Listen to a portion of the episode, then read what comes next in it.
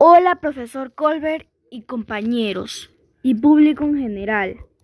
Hoy voy a leer la maravillosa lectura de José María Arguedas, titulada La agonía del Rasuñiti. Estaba tendido en el suelo, sobre una cama de pellejos. Un cuero de vaca colgaba de uno de los maderos del techo, por la única ventana que tenía la habitación, cerca del mollinete. Entraba la luz grande del sol, daba contra el cuero y la sombra que caía a su lado de la cama del bailarín.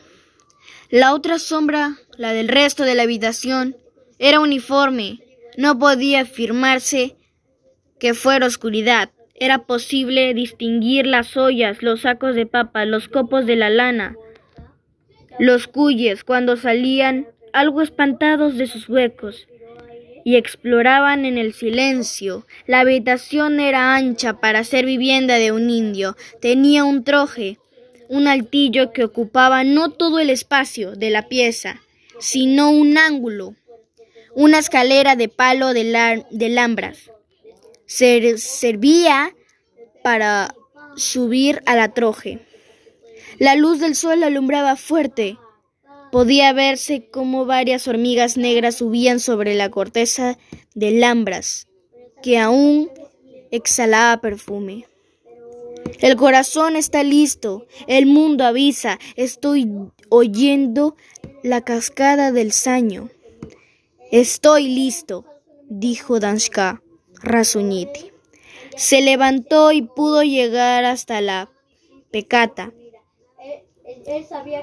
de cuero en que guardaba su traje de yanja y sus tijeras de acero.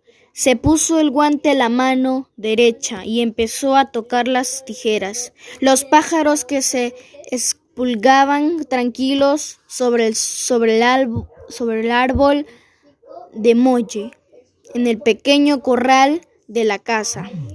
Se sobresaltaron la mujer del bailarín y sus dos hijos, que desgranaban maíz en el corredor, dudaron. Madre, ¿has oído? Es mi padre. ¿O sale ese canto de dentro de la montaña? preguntó la mayor. Es tu padre, dijo la mujer. Continuará en el siguiente capítulo.